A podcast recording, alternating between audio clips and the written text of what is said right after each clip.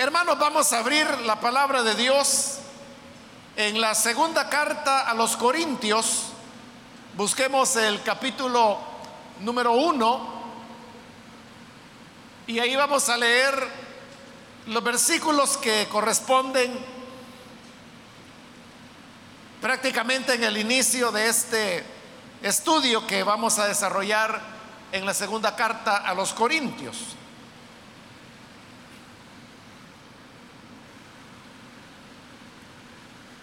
Dice entonces la palabra de Dios, segunda de Corintios capítulo 1, versículo 3 en adelante. Alabado sea el Dios y Padre de nuestro Señor Jesucristo, Padre misericordioso y Dios de toda consolación, quien nos consuela en todas nuestras tribulaciones, para que con el mismo consuelo que de Dios hemos recibido, también nosotros podamos consolar a todos los que sufren. Pues así como participamos abundantemente en los sufrimientos de Cristo, así también por medio de Él tenemos abundante consuelo. Si sufrimos, es para que ustedes tengan consuelo y salvación. Y si somos consolados, es para que ustedes tengan el consuelo que los ayude a soportar con paciencia los mismos sufrimientos que nosotros padecemos. Firme es la esperanza que tenemos en cuanto a ustedes porque sabemos que así como participan de nuestros sufrimientos, así también participan de nuestro consuelo. Amén. Hasta ahí dejamos la lectura. Hermanos, pueden tomar sus asientos, por favor.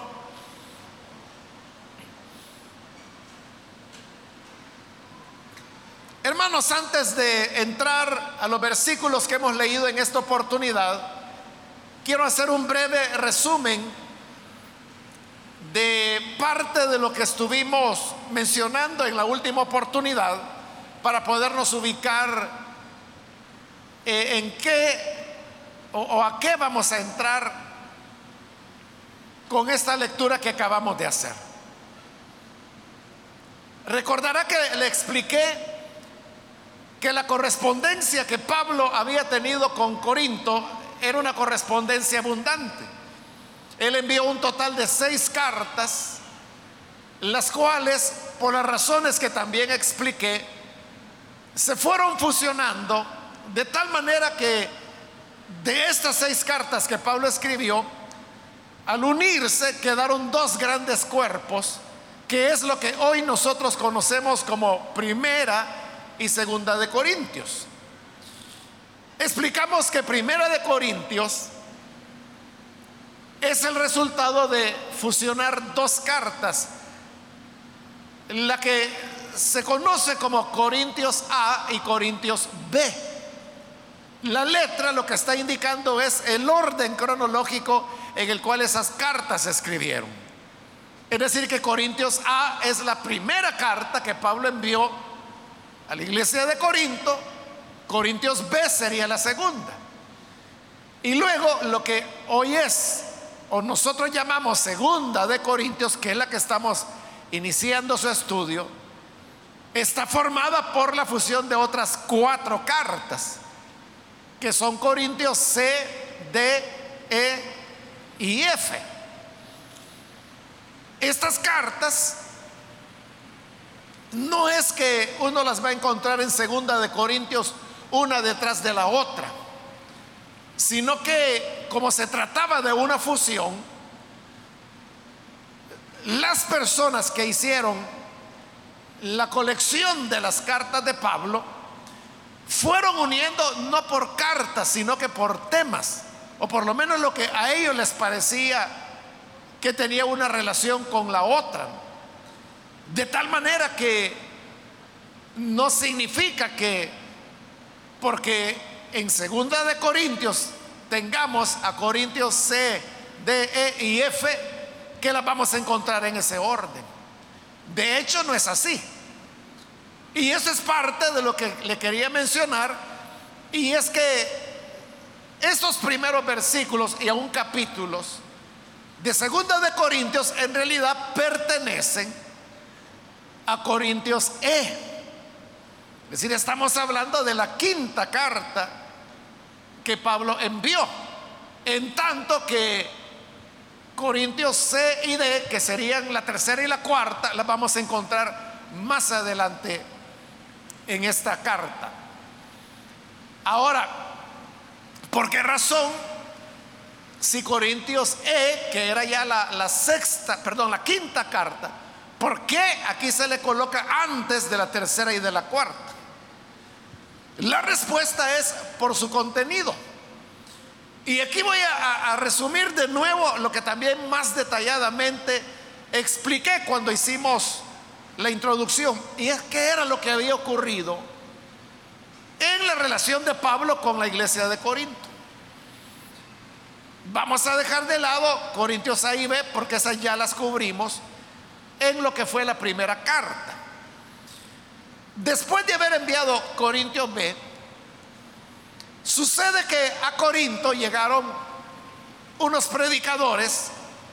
Eso era bastante común en la iglesia de los primeros años, en la iglesia que también llamamos de los apóstoles. Era bastante común que llegaran predicadores que andaban predicando de ciudad en ciudad, de iglesia en iglesia. Por eso es que a ellos se les da el nombre de predicadores itinerantes, porque eran predicadores, podían ser maestros, podían ser apóstoles, podían ser evangelistas, pero eran itinerantes porque no estaban estacionados en una sola iglesia o en una sola ciudad, sino que iban caminando de ciudad en ciudad, de iglesia en iglesia, ejerciendo su ministerio. Claro, dentro de eso, como siempre, ¿verdad?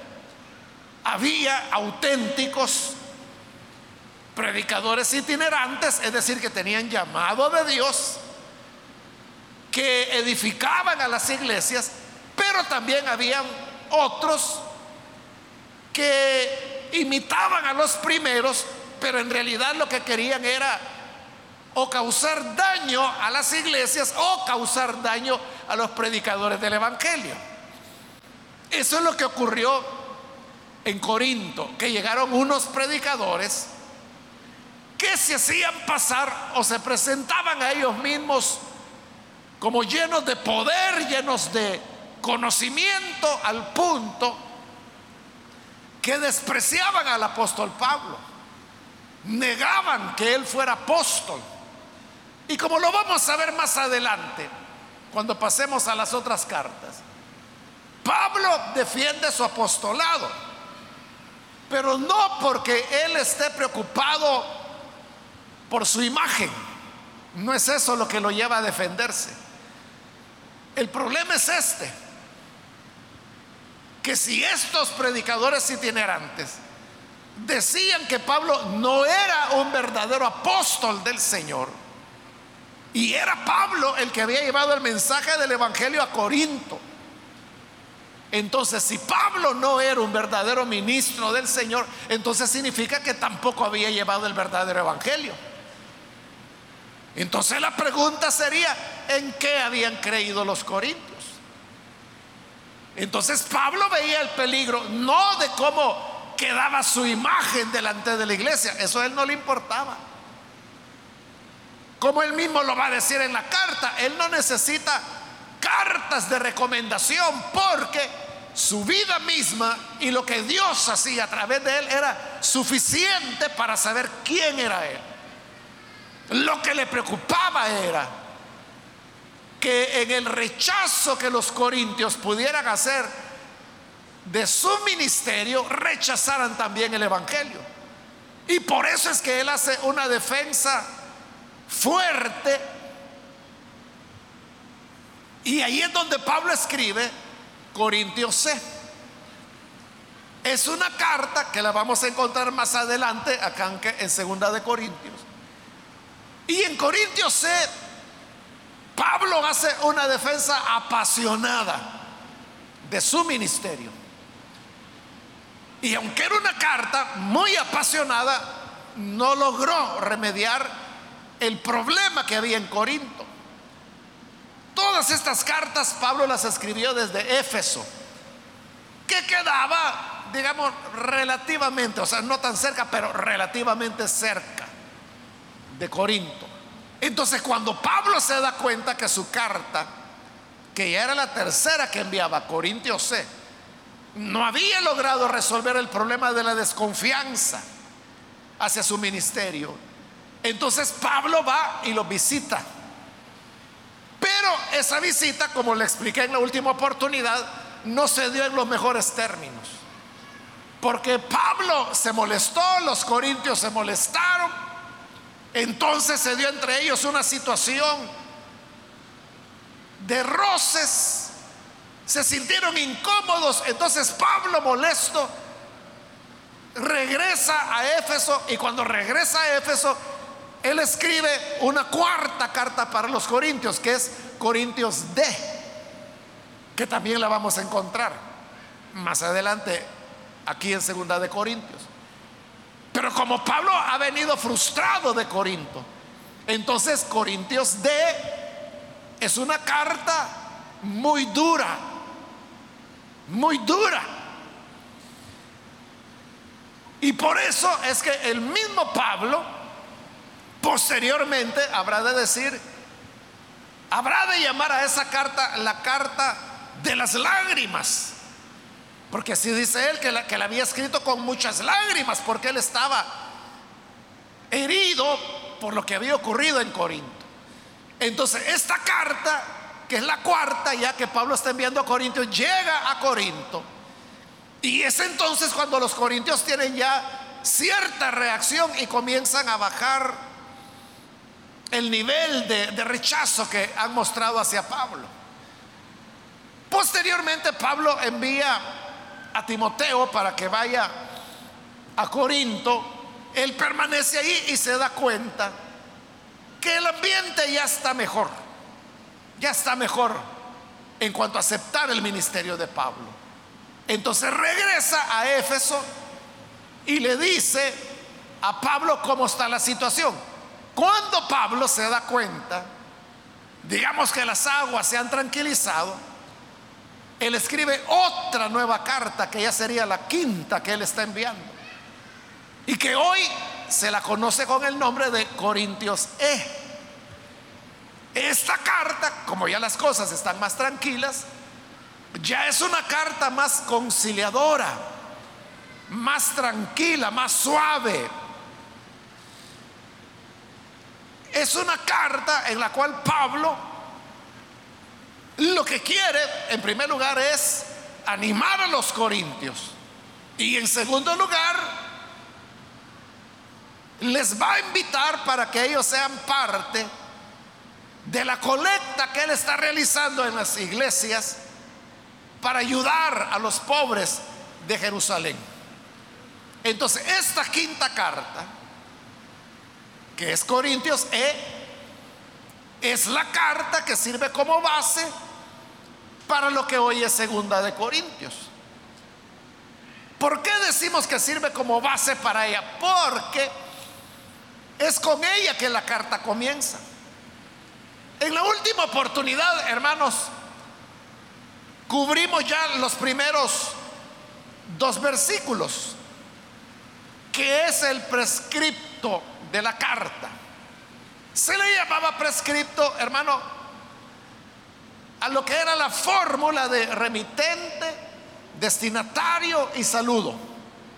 Eso es lo que está en los primeros dos versículos y que ya lo cubrimos en la última oportunidad. Pero ese prescripto pertenece a Corintios E. Y lo que hoy hemos leído pertenece a Corintios. E. Todo el capítulo 1 de lo que hoy es Segunda de Corintios es Corintios E. Y continúa en el capítulo 2 hasta el versículo 13. Es decir, toda esta parte, todo el capítulo 1 y los primeros 13 versículos del capítulo 2, eso es Corintios E. Que luego es cortado y ya lo que es el versículo 14 ya pertenece a Corintios C. Pero eso se lo voy a explicar cuando lleguemos ahí. Y Corintios E volverá a aparecer ya en el capítulo 7 y el capítulo 8, que es donde Pablo va a hablar acerca del tema de la colecta para, para los santos o la ofrenda para los santos. De manera de que Corintios C tiene una parte importante en lo que hoy es segunda de Corintios. Y por eso se dice que es la base porque todo el arranque, el saludo, la introducción, que es la que hoy hemos leído, y aún los primeros temas pertenecen a Corintios C. Así que, hermanos, ahí estamos ya ubicados. Sabemos que aquí lo que tenemos es la quinta parte o perdón, la quinta carta que Pablo envió a los Corintios, una porción de ella, la porción inicial, que comenzaba así como lo estamos leyendo. ¿Por qué la pusieron para abrir segunda de Corintios? Que era la pregunta que nos hacíamos. Es por el tono de la carta, que como le dije es más conciliador, es más pastoral que las otras cartas que vamos a encontrarlas más adelante y que veremos que tienen un tono más fuerte. por eso la pusieron como el inicio. Entonces, hoy hermanos vamos a cubrir lo que sería la introducción a lo que fue Corintios E, que hoy es la introducción a Segunda de Corintios. Como le dije, ya cubrimos los primeros dos versículos donde encontramos al remitente, al destinatario y el saludo. Esta carta, Corintios E, según los estudios que se han hecho, es muy probable, casi seguro, que fue escrita en el año 54 y que fue enviada a Corinto a través del mismo Timoteo, que es quien le había traído buenas noticias a Pablo. Entonces, estamos aquí en el año 54 y aquí viene, ya vimos el remitente, los destinatarios, el saludo y ahora viene la introducción. En las cartas de Pablo, en todas las cartas de Pablo, Después del prescripto, él siempre daba unas palabras de introducción. La única excepción es Gálatas. Pero en todas las demás, él siempre daba palabras de introducción al tema. Eso es lo que está haciendo en este versículo 3. Eso es lo que vamos a cubrir en esta oportunidad. Comienza entonces el versículo 3 diciendo, alabado sea el Dios y Padre de nuestro Señor Jesucristo. Ahí comienza la introducción y comienza con una palabra de alabanza. Y dice, alabado sea el Dios y Padre de nuestro Señor Jesucristo. Hay que poner atención a esa frase. Porque note que no está diciendo Alabado sea nuestro Dios y nuestro Padre. No está diciendo eso. Lo que está diciendo es, alabado sea el Dios y Padre de nuestro Señor Jesucristo. Está hablando de el Dios de Jesús, del Padre de Jesús. Porque Pablo no tenía ningún problema en reafirmar la verdad que él había escuchado por los que contaban, los que habían conocido al Señor, los que lo habían visto, los que lo habían escuchado, ellos contaban lo que Jesús hablaba y habían contado cómo Jesús llevaba una relación de dependencia y de oración con el Padre. Muchas veces que Jesús habló para referirse a Dios, Él se refería, mi Padre. La doctrina que yo no hablo, que yo hablo no es mía, sino del Padre que me envió. El Padre está conmigo porque yo hago siempre lo que a Él le agrada. Entonces, en diversos momentos, cuando Él oraba, se dirigía a Dios diciendo, Padre. era evidente que Jesús tenía una relación con Dios y a este Dios Él lo llamaba Padre. Entonces, a ese Dios de Jesús y a ese Padre de Jesús es a quien hoy Pablo está bendiciendo y dice, alabado sea ese Dios y Padre de nuestro Señor Jesucristo. ¿Por qué lo alaba Pablo? ¿Cómo era ese Padre y ese Dios de Jesús? Él lo explica a continuación.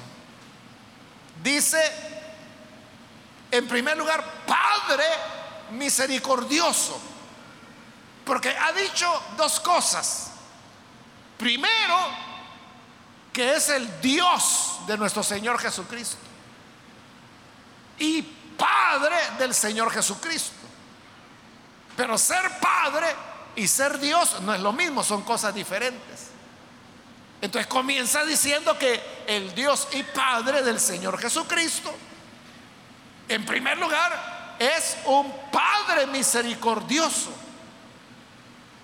Entonces presenta a Dios en primer lugar como un Padre, pero no cualquier Padre sino un Padre que es misericordioso.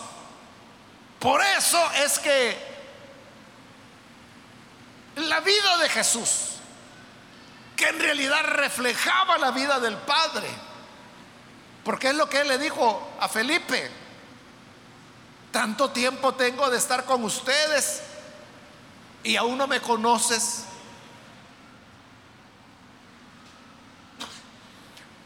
Perdón, y añadió el Señor, el que me ha visto a mí, ha visto al Padre. Entonces Jesús era el reflejo del Padre. ¿Y qué es lo que Jesús mostraba? Misericordia. Jesús mostró misericordia hacia el pecador, hacia los cobradores de impuestos, hacia las mujeres de vida desordenada.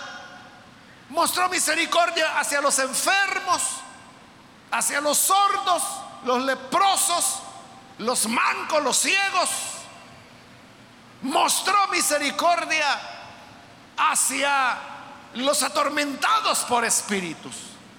Mostró misericordia a la multitud cuando multiplicó los panes y los peces para darles de comer mostró misericordia hacia sus discípulos cuando los auxilió en medio de tantas situaciones. Pero todo esto era el reflejo de lo que Dios era. Por eso es que lo llama Padre misericordioso, porque no es el Dios del Antiguo Testamento, el Señor de los ejércitos el que dice que el Señor es un guerrero, no, ya no es el Dios de las guerras, de los exterminios, de las invasiones, de los genocidios. No, hoy es un Padre que se muestra misericordioso. Pero luego dice, y Dios de toda consolación. Le decía que no era lo mismo ser padre que ser Dios. Un padre, según es presentado acá, es aquel protector que tiene un trato paternal, amoroso hacia sus hijos, porque Él es Padre misericordioso. Pero luego dice Dios de toda consolación. Cuando ya se habla de Dios, no se está hablando de su ternura o de su compasión o de su misericordia. Cuando uno usa la palabra Dios, inmediatamente lo que nos viene es la idea de soberanía. O sea, Dios es el que todo lo puede, el que todo lo sabe, el que todo lo conoce, el todopoderoso. Pero este Dios, dice Pablo, es el Dios de toda consolación, precisamente porque Dios habla de soberanía, significa que Dios tiene a su alcance todo tipo de consolación.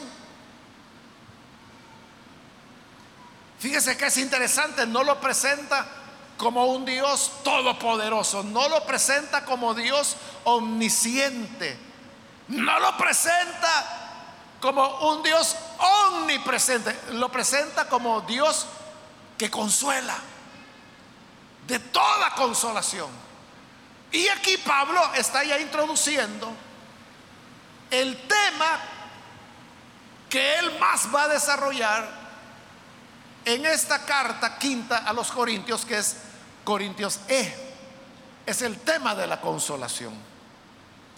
De paso, déjeme decirle que Pablo es el escritor del Nuevo Testamento que más usa la palabra consuelo o sus derivados.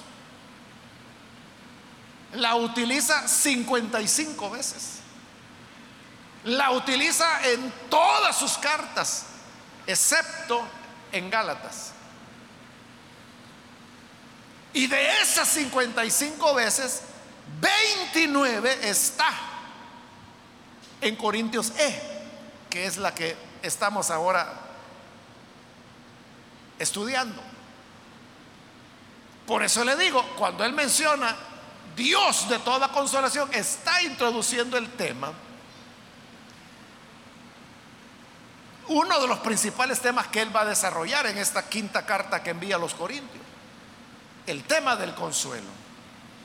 Entonces dice en el versículo 4, continuando, hablando siempre de ese Dios de toda consolación, quien nos consuela en todas nuestras tribulaciones. Hoy está introduciendo Pablo el otro tema, que es el tema del sufrimiento o de las tribulaciones. Pablo está hablando acá de sufrimiento o tribulaciones por causa del Evangelio de Cristo. O sea, no está hablando de sufrimientos a lo que nosotros le llamamos sufrimiento. Porque para nosotros una tribulación es que mire que se vino el agua y me mojé. Que mire que tengo que caminar. Que mire que no tengo trabajo. Que mire que me duele la rodilla. O sea, para nosotros a eso le llamamos tribulación o sufrimiento. Pablo no estaba hablando de nada de eso. Él estaba hablando de los sufrimientos que venían por causa del Evangelio. Es decir, aquellos sufrimientos o tribulaciones que vienen porque uno es creyente. Lo cual significa que si no fuéramos creyentes, no tendríamos esos sufrimientos. Siempre tendríamos dolor de rodillas, siempre tendríamos necesidad de trabajo, ¿no? Pero hay ciertos sufrimientos que vienen por el hecho de que somos creyentes. De eso está hablando Pablo. ¿Y cuáles son esos sufrimientos? O esas tribulaciones son los sufrimientos que vienen por causa de la fe, por, el hecho de que nosotros no pensamos como el mundo no actuamos como el mundo. Nuestras mentes han sido renovadas por Cristo. Tenemos un mensaje, unos ideales que no son los del mundo. Nuestros ideales son la verdad, la justicia, el amor, la reconciliación. Esos son nuestros ideales, que no son los de los incrédulos. Pero por hablar usted la verdad, por eso lo van a atacar. Por eso lo van a denigrar, por eso lo van a perseguir, por eso lo van a maldecir. Esos son los sufrimientos por causa de Cristo y de ellos es de los que Pablo está hablando. Cuando dice quien nos consuela en todas nuestras tribulaciones. Las tribulaciones por vivir las convicciones de creyente. Entonces note, todo cristiano, toda cristiana, si legítimamente está viviendo su fe, tendrá sufrimientos, tendrá tribulaciones. Claro, aquel que es creyente de nombre o es creyente a conveniencia, ¿verdad? Que solo viene a la iglesia, sabe cuál es la verdad, pero nunca la dice. Sabe lo que es correcto y lo que es incorrecto, pero no se mete en problemas, no nunca dice, miren, eso está mal hecho, nunca lo dice. Claro, esa persona va a pasar como que sin nada, pero está traicionando su testimonio cristiano. Pero si una persona da testimonio de la luz, entrará en conflicto con las tinieblas. Las tinieblas lucharán en contra de esa persona. Y ahí vienen las tribulaciones. Pero Pablo dice, en esos sufrimientos, por causa de Cristo, Dios nos consuela. Tenemos el consuelo de Dios. Pero note, he dicho que es las tribulaciones por ser creyentes. Entonces, ¿qué significa? Que si usted no está viviendo auténticamente el testimonio cristiano, nunca habla de la verdad, nunca habla de la justicia, nunca dice lo que es correcto, usted no va a tener tribulaciones. Por lo tanto, no va a experimentar el consuelo de Dios para esas tribulaciones. Usted podrá decir, es que viera, como me duele la rodilla, pero fui al culto y el Señor me llenó de gozo. Ese es un consuelo de Dios para su dolor de rodilla, que es su gran preocupación.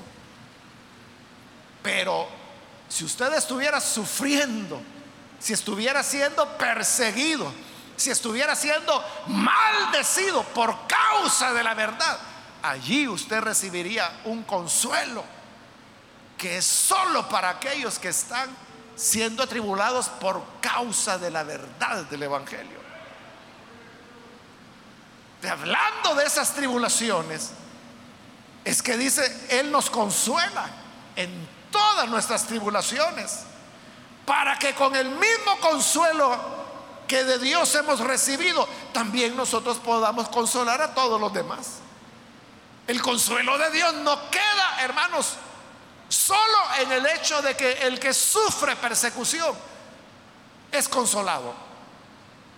No queda hasta ahí, porque Pablo dice, cuando somos consolados, entonces podemos consolar a los demás. Y eso sí es, hermano. Cuando usted es perseguido por causa del Evangelio, le conforta, le consuela el escuchar a otros hermanos que han pasado por las mismas dificultades, que ya fueron perseguidos, que ya sufrieron maldiciones, ataques, ofensas, calumnias. Cuando usted sabe que ese hermano o esa hermana ya padeció por causa del Evangelio, le conforta escucharlo. Porque usted sabe que esa es una persona que viene de donde asustan. Una persona que ya probó la copa de Jesús, que es la negación propia, es la negación de la seguridad y comodidad personal para exponer la vida por causa del Evangelio. Esa persona que ha vivido eso ha sido consolada por el Señor. Y habiendo sido consolada, puede consolar a los otros que están viviendo la misma situación.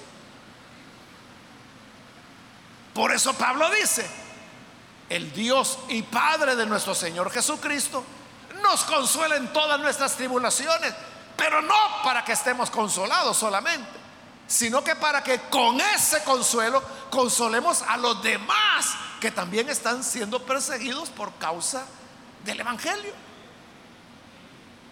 Y eso ocurre en todo el mundo. Si no ocurre con su vida, es que está muy calladito. Está muy calladita. Pero en el momento en que comience a ser fiel al Señor, en el momento que su preocupación no sea su comodidad, su imagen, su seguridad, cuando ya no le preocupe eso, sino que su preocupación sea dar testimonio de la luz. Entonces es cuando la consolación del Señor llegará a usted. Y cuando para usted cobrará sentido lo que otros padecieron por la misma causa. Versículo 5 continúa diciendo, pues así como participamos abundantemente en los sufrimientos de Cristo. Note la palabra abundante ahí. Dice participamos abundantemente en los sufrimientos de Cristo. ¿De qué participamos? de los sufrimientos de Cristo. ¿Cuáles fueron los sufrimientos de Cristo? Que le dolía la rodilla, obviamente no, ¿verdad? Que no tenía trabajo, ese no fue el sufrimiento de Cristo. Es que viera mi señora como es de brava. Esos eran los sufrimientos de Cristo. Es que viene en la iglesia como, como me ven los hermanos. Eso era lo que hacía sufrir a Cristo. ¿Cómo lo veían? ¿Cuáles fueron los sufrimientos de Cristo? Los sufrimientos de Cristo fueron por causa de la luz, por causa del Evangelio, porque al que era hipócrita le decía hipócrita, al que era un sepulcro blanqueado le decía sepulcro blanqueado. al que hacía la maldad, él le decía, eso es maldad. A los que habían montado la red de extorsión en el templo, les dijo, ladrones. Mi casa, casa de oración es, pero ustedes la han convertido en cueva de ladrones. Entonces les dijo en la cara que eran ladrones. Esa lucha de la luz contra las tinieblas es lo que llevó a Jesús a sus sufrimientos. Entonces Pablo dice que lo que abunda en nosotros son los sufrimientos de Cristo. El sufrimiento no es la suegra. El sufrimiento no es el suegro. El sufrimiento no es de que cayó el agua. El sufrimiento no es de que no cayó el agua. Estamos hablando de los sufrimientos por causa de la fe. Y dice Pablo que abundan abundan, no son unos pocos, sino que dice, participamos abundantemente en los sufrimientos de Cristo. Por eso le digo, si usted dice, eh, eh, pero qué, raro, si para mí la vida cristiana todo es gozo, todo es canto, todo es alabanza, todo es bendición, feliz yo paso con mis hermanos, es lo que le digo. Podrá ser creyente, podrá ser evangélico, pero testigo de Cristo. Eso es lo que le está faltando. Porque si fuera un testigo de Cristo, abundarían los sufrimientos de Cristo en usted. Entonces dice Pablo, abundan los sufrimientos. Entonces, note, Pablo no está escondiendo la verdad. Él está diciendo, si ustedes de verdad van a ser luz, le va a abundar. Participarán abundantemente de los sacrificios de Cristo. Pero dice, así también por medio de Él tenemos abundante consuelo. Si los sufrimientos son abundantes, abundante es el consuelo también que recibimos de Él. Entonces, hermano, eso es lo que le permite al creyente seguir adelante. No es lo que la gente dice, es que el hermano fulano es valiente, la hermana fulana es valiente y a veces hasta le dicen, siga así hermana, adelante, usted lo está haciendo bien, pero que lo haga ella, no yo, ¿verdad? Que hable ella, yo no. Yo voy a orar por usted, le dice. Pero así como son abundantes los sufrimientos de Cristo, así abunda su consuelo. No es que sean valientes, es que el consuelo de Dios abunda. Y el consuelo de Dios es el que permite que las personas sigan adelante. Se recuerda Pablo en Corinto. Fue una ciudad donde él sufrió. Y sufriendo mucho, como siempre, le hicieron una, una trampa, una emboscada, para tratar de deshacerse de él. Pero logró librarse. Y esa noche el Señor le habló a Pablo, se le apareció.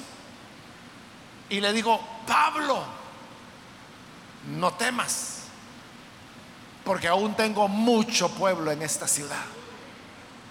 Ahí lo estaba consolando. Ese día él había tenido un día difícil, un día de persecución, un día cuando habían intentado matarlo.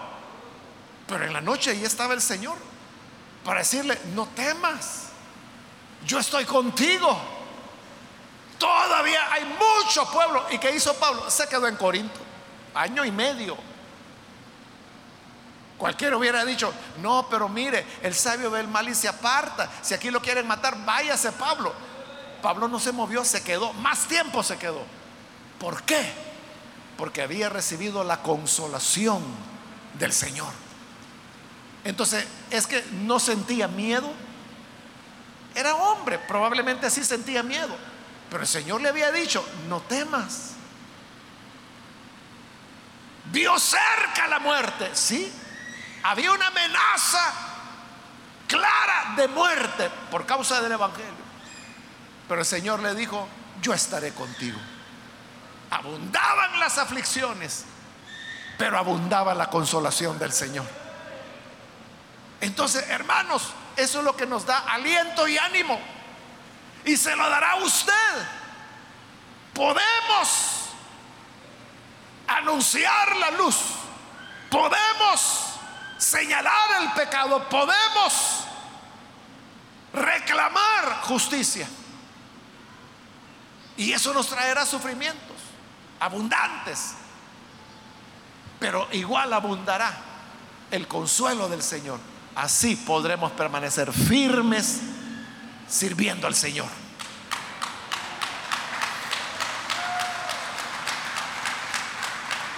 Continúa en el versículo 6. Si sufrimos, es para que ustedes tengan consuelo y salvación. Es lo que hemos hablado, ¿verdad? Que el consuelo no solo se quedaba en ellos, sino que decía, si sufrimos, es para que ustedes reciban consolación, porque el sufrimiento de ellos por causa del Evangelio es el que permitía que las personas llegaran al conocimiento de Jesús. Así nació la iglesia de Corinto y así nacieron todas las iglesias que Pablo fundó cuando él daba testimonio.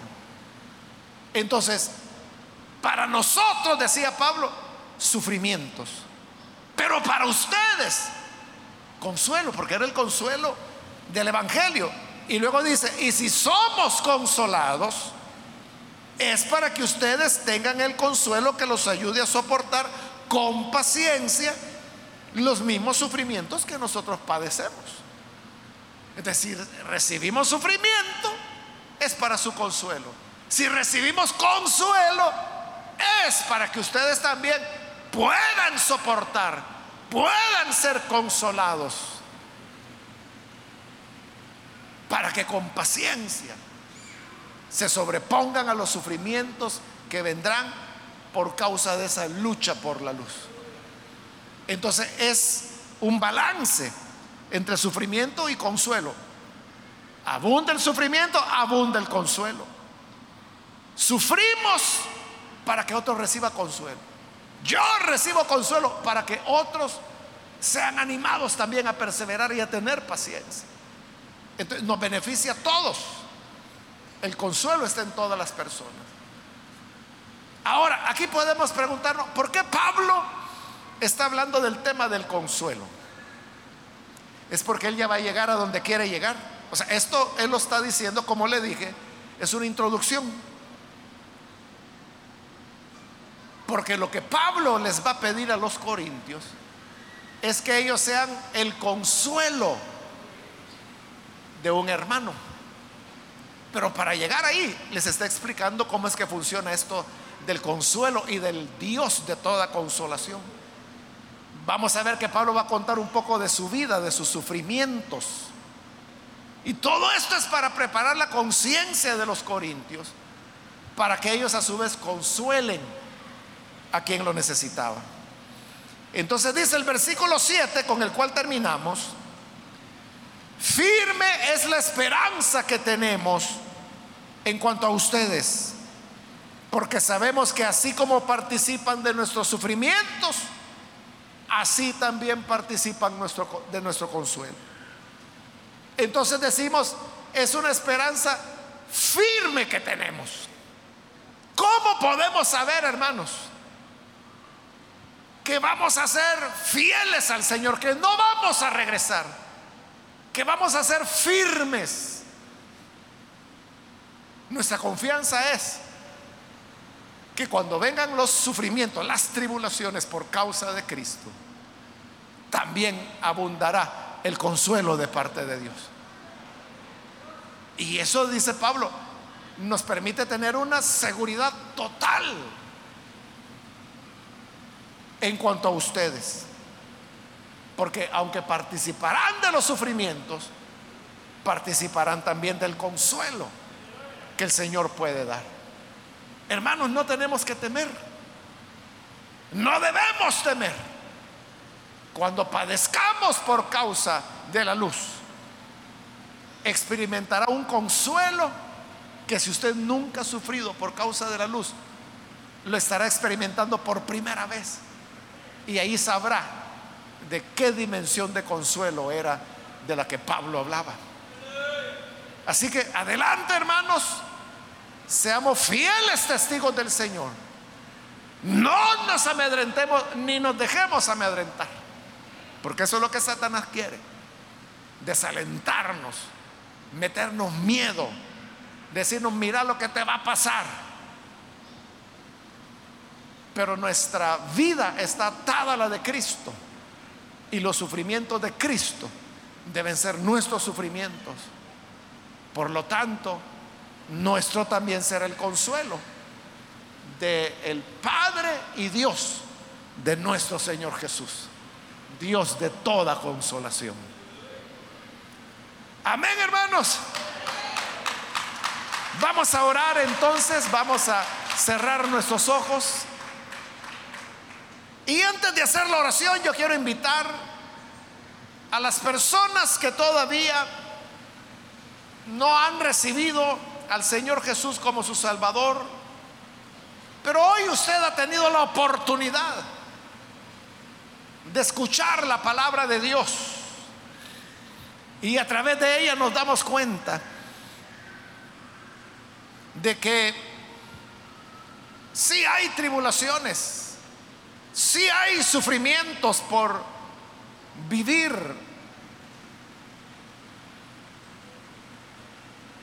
como testigos fieles del Señor, pero también sobreabunda el consuelo. Dios no nos va a dejar desamparados ni nos va a dejar sumidos en la tribulación. Así como abundan los sufrimientos, abundará también el, el, consuelo. Quiero invitar entonces si hay con nosotros algún amigo o amiga que necesita recibir al Señor Jesús como su Salvador es primera vez que lo hace, por favor ahí en el lugar donde usted está, póngase en pie en señal de que desea recibir al Señor Jesús. Y nosotros vamos a orar por usted. Cualquier amigo o amiga que hoy necesita recibir a Jesús, puede ponerse en pie, por favor. Vamos a orar por usted. Cualquier persona, cualquier amigo, amiga que hoy quiere recibir el perdón de Dios, la salvación, póngase en pie. Vamos a orar por usted para que esa gracia, esa misericordia, porque el Padre es misericordioso, le perdone, le limpie, le dé consolación ¿Hay alguna persona? Póngase en pie. Venga el Hijo de Dios. Venga el Señor. Póngase en pie. Oraremos por usted. Hoy es el momento para hacerlo. También quiero invitar si hay algún hermano o hermana que necesita reconciliarse con el Señor. Póngase en pie en este momento. Quienes se reconcilian, póngase en pie. Vamos a orar. Es el momento de hacerlo. Venga el Hijo de Dios, al Padre de misericordia, al Dios de toda consolación. Reconcíliese. Póngase en pie, vamos a orar. Es el momento para venir. ¿Hay alguien que lo hace?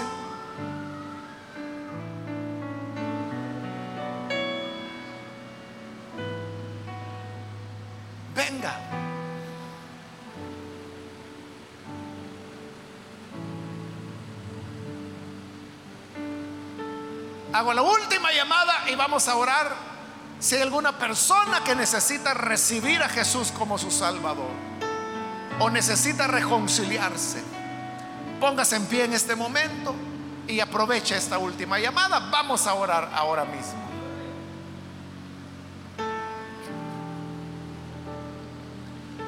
A usted que nos ve por televisión, le invito también para que reciba a Jesús. Ore con nosotros en este momento.